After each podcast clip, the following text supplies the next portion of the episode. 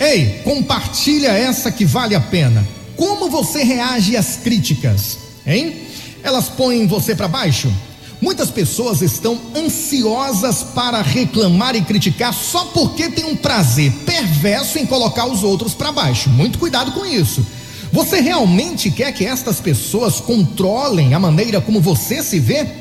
Muitas críticas são úteis e podem nos ajudar a mudar de maneira positiva. Imagine como seria difícil melhorar se nunca recebêssemos um feedback.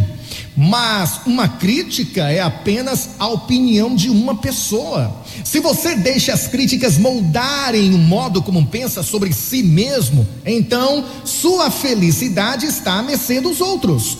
Quando alguém criticá-lo, procure objetivamente por algo positivo e útil no que está sendo dito.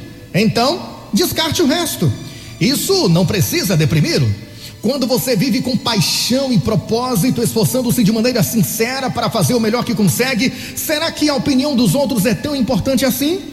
Pensamentos negativos de outras pessoas, particularmente os sem fundamento, não valem o esforço da preocupação que causam.